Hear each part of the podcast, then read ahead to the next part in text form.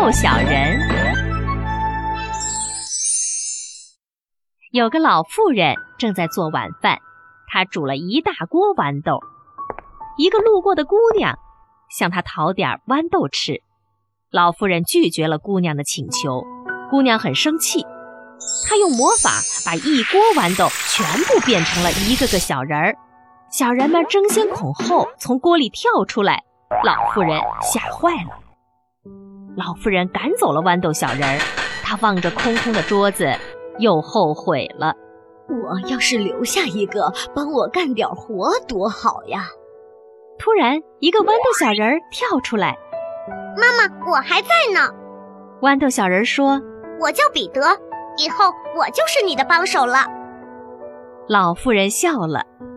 我的好孩子，你现在就给爸爸送饭去吧，他就在街角修鞋呢。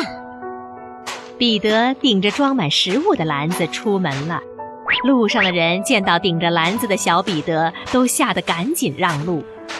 彼得来到老鞋匠修鞋的地方，大声喊道：“爸爸，我给你送饭来了！”老鞋匠吃惊地四处张望。彼得放下篮子，笑着说：“我在这儿呢。”彼得讲了他的来历，老鞋匠很高兴。他把彼得放在上衣口袋里，边补鞋子边和彼得说话。来修鞋的人都很吃惊，不知道老鞋匠在和谁说话。村子里的人都很喜欢彼得，有人请彼得放牛。一次，彼得太累了，睡着了。结果被牛吃进了肚子里。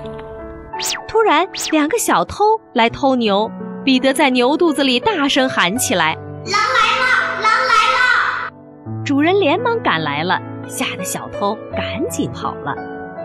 主人一看呀，彼得不见了，急得连忙大叫：“彼得，你在哪里？”我在这里呢。从牛的肚子里传来彼得的声音。主人往牛背上撒了些凉水，牛使劲儿地打了几个喷嚏，就把彼得喷了出来。傍晚的时候，彼得走在回家的路上，他发现草丛里有几个强盗正在分抢来的钱，因为分得不均，正争吵不休。彼得便躲在草丛里，尖声怪叫起来。强盗们听到彼得的声音，却看不到人影儿，吓得心惊胆战，连钱袋儿也顾不上拿，就逃走了。就这样，小彼得毫不费力地捡到了大钱袋儿，高兴地顶着钱袋儿回家去了。